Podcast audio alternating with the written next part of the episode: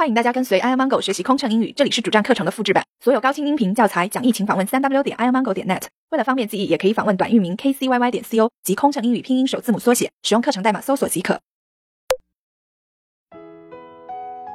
11. Come with me, please. Follow me, please. 请随我来。12. May I help you with your bag? 我帮您拿行李好吗？13. Could you please step aside and allow other passengers to go through?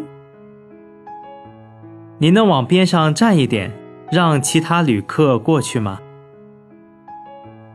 14. I'm afraid you can't sit in the vacant seat before takeoff. We must balance the plane when it takes off. After takeoff, you can take any seat you like. 起飞前，恐怕您不能坐在这个空座位。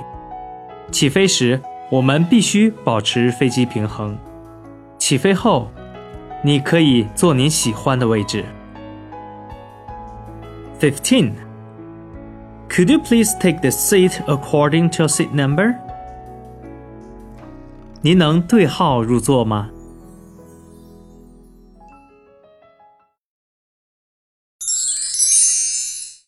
飞行压力怎么缓解？应对麻烦旅客有什么窍门？频繁穿梭没时间陪家人很心塞，也许您需要一段心灵 SPA 放松一下了。特有民航专属优惠哦，详情请登录 kcyy 点 co 斜杠幺二幺。